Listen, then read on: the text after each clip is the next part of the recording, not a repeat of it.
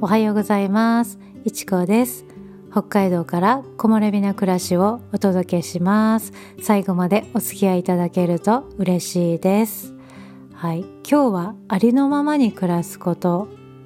背伸びしない暮らしっていうのをテーマにお話ししていこうと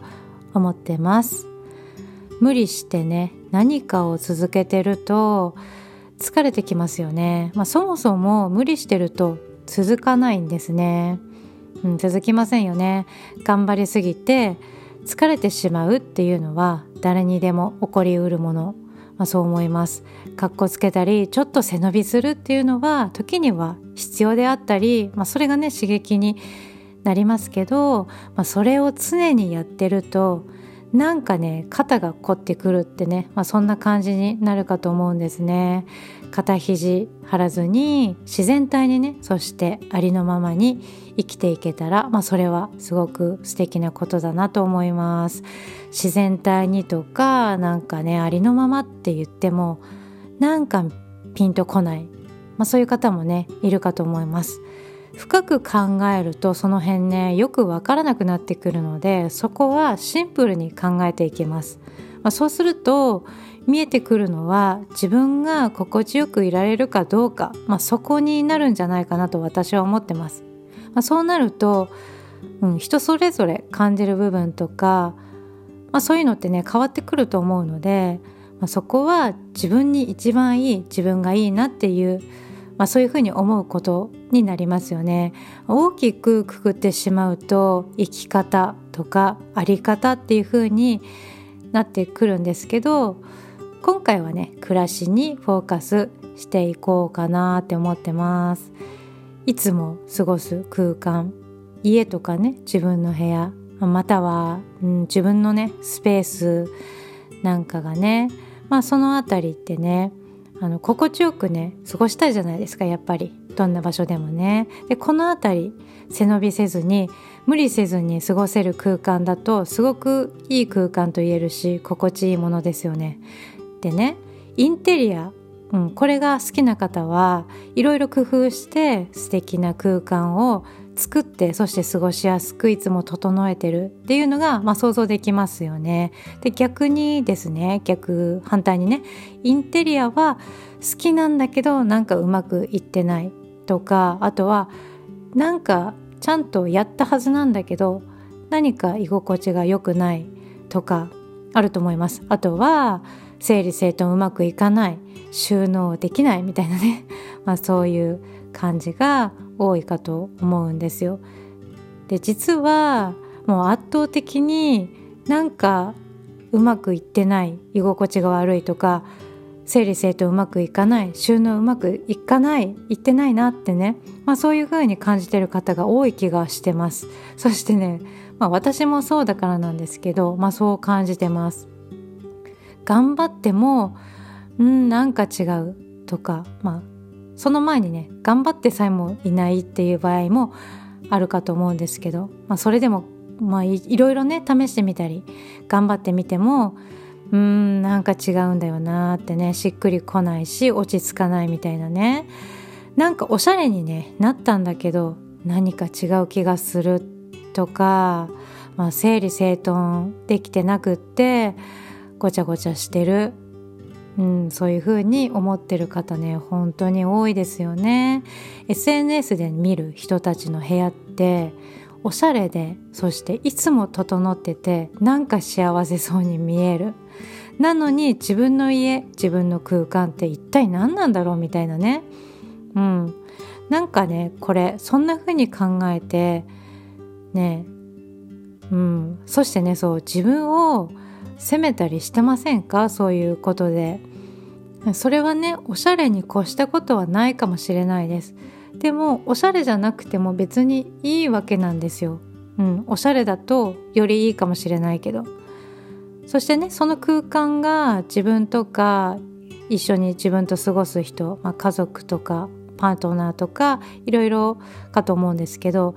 その過ごす人たちが心地よい空間って思えたら別におしゃれじゃなくたって、まあ、ちょっとおしゃれであればいい、まあ、それに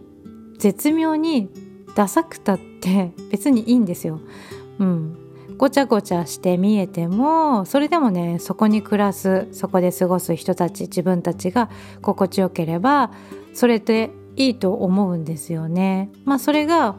他人に迷惑をかけるとなるとまたちょっと違うと思うんですよ。誰かを常に迎え入れる場所であったら、まあ、そういう人たちが不快に思わないようにする必要はあるかと思うんですけど基本はね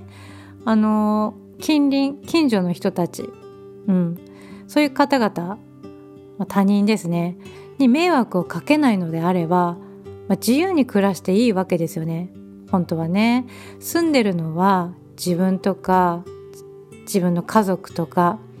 うん。まあ、そういう人たちで他の誰かのための家ではないし、うん、誰かのために提供する場所であったらそれはちょっと違うかもしれないですけど自分たちが過ごす場所っていうのは、うん、好きに暮らしていいわけですよね。その空間っていうのは好きに過ごしていい。わけですよね別におしゃれなインテリアにしてるからうん、その人たちが全員幸せかと言ったら、まあ、そんなわけではないと思います。インテリアが綺麗だからおしゃれだから幸せっていうわけじゃないです。おしゃれにしてそれがねおしゃれ自分がねおしゃれにしてて幸せだなそして心地がいい居心地がいいなってそういう風に感じる空間であれば少し頑張ってやってみた方がそれは心地よく過ごせる、うん、だから、まあ、そうであればちょっと頑張ってみるといいかと思うんですけど、うん、頑張ってもなんか整いすぎてて逆に落ち着かないっていうのであったらうん。なんか心地いい何かそのね何て言うのかな。そこを見つけて自分の中で見つけて、ま、それを維持すればそれでいいと思うんですよ。逆にね生活感丸出しでそれがね心地いいなんかこれがいいんだよねっていうのであればそれで十分だと思います私は。私はねそう思ってます。極端ですけど虫はいたりね 匂いがもうすごいとか、うんまあ、そういったことがなければ、まあ、それってね人に迷惑かけますから自分もね嫌じゃないですか。虫とか出てきたら。匂いがね。いい匂いの方がいいにね。いいに決まってますからそれは、うん、臭い匂いが好きっていうのは なかなかないと思うので、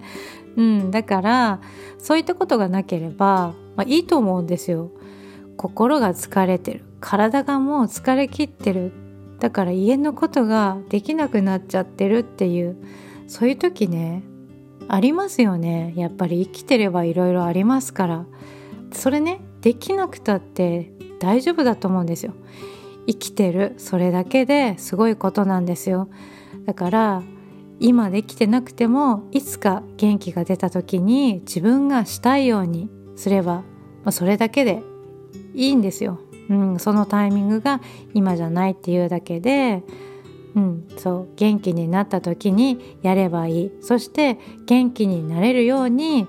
暮らしていけばいい、まあ、そういうふうに思います。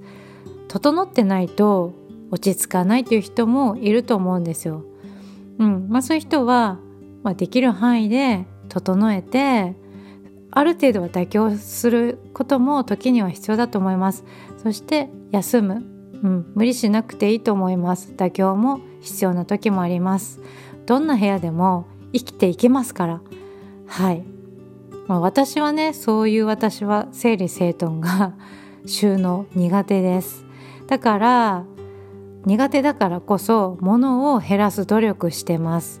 そうするとね収納は頑張らなくていいっていうことに気づきました、うん、そうすることで気づいたんですよ。物がなければしまうものが、まあ、ないわけじゃないですか、まあ、そこまでまだできてないですけど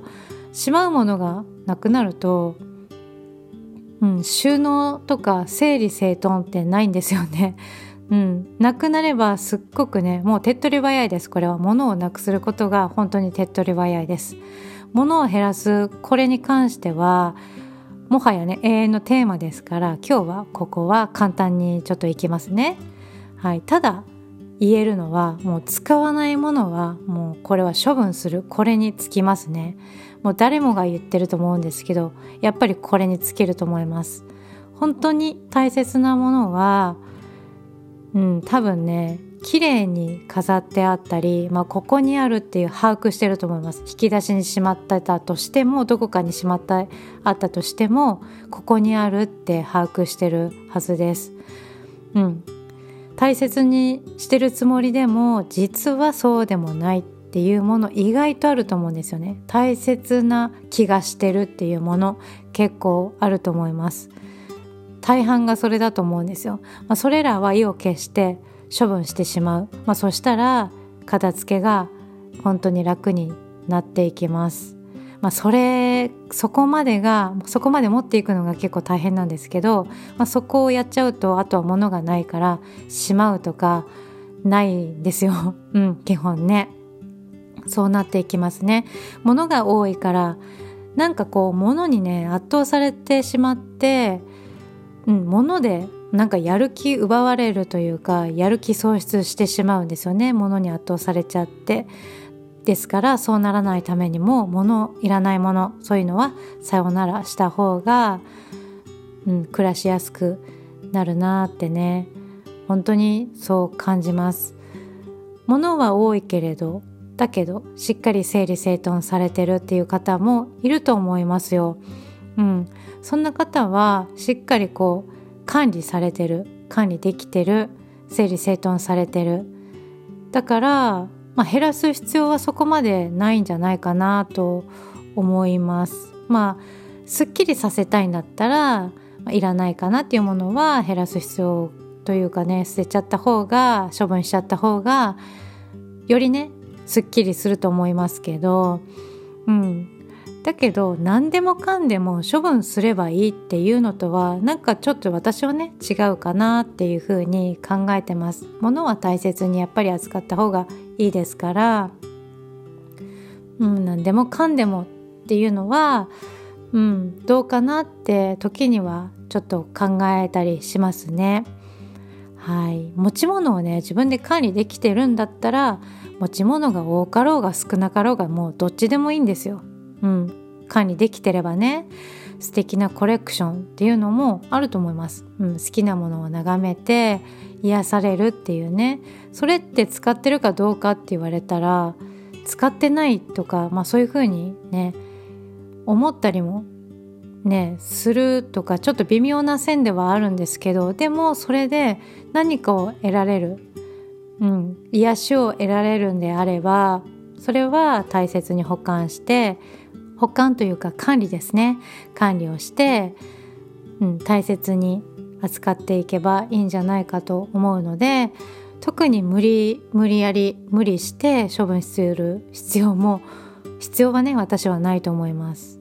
かっこつけた暮らしっていうのは時にねそれがモチベーションになったりしていい効果となる時もあると思うんですけど、うん、それとはま別に人と比べてねなんか自分もかっこよくなりたいかっこよく暮らしたいって言ってかっこそのかっこつけるっていうのはなんかねちょっとどうかなと思います。自分の生活に劣等感みたいのを沸かせる必要ってないと思うんですよ。あんな風になりたいとかこんな風になりたいって言って努力することは素晴らしいことだと思います。逆に自分には何もない。うん、あの人にはいろいろあるのにたくさんあるのに自分にはないとか自分は何なんだろうって。まあそういうふうに、うん、そういう考えね。こういうのは捨ててそうですね自分らしくありのままでそう背伸びしない心地よい暮らしをした方が本当はねよっぽど幸せになれるはずなんですね。ないものばかりねこう数えるんじゃなくてって今あるものに感謝して感謝しつつ常によりよく変化させていくアップデートをしていく暮らしが、まあ、それがすごく自然なことかなって、まあ、そういうふうに思います。この考え方ね少し違うんじゃないかなって思われる方もいるかと思います。これはねただ私が思ってることでこんな考えがあるんだなってね思ってもらえると嬉しいです。はい。自分や家族が暮らしやすい環境そういった暮らしがやっぱりね圧倒的に暮らしやすい、まあ、そういうふうに感じるわけです。ライフステージに合わせて暮らしも変化させる。そして、あ、それらをアップデートさせるとよりね心地よい空間になりそうですよね。はい。ということで今日は背伸びしない暮らしをテーマにお話ししていきました。いかがだったでしょうか？もうちょっとね 話したい気持ちもあったんですけどね。うん。まあ、とにかく無理しない暮らしが何よりです。いつかこういうふうに暮らしたいってね、まあ、そういったね理想なんかを叶えるために今を本当に今を大切にしてもう快適に過ごして心も体も健康で理想をねどんどん叶えていきましょう。私も理想の暮らしあります。うん。まあ、そうは言っても今の暮らしもすごく気に入ってます。今の暮らしに感謝をしながら暮らしていきたいなって、まあ、そういうふうに思っています。はい最後まで聞いてくれてどうもありがとうございます。また次回の配信でお会いしましょう。いちこでした。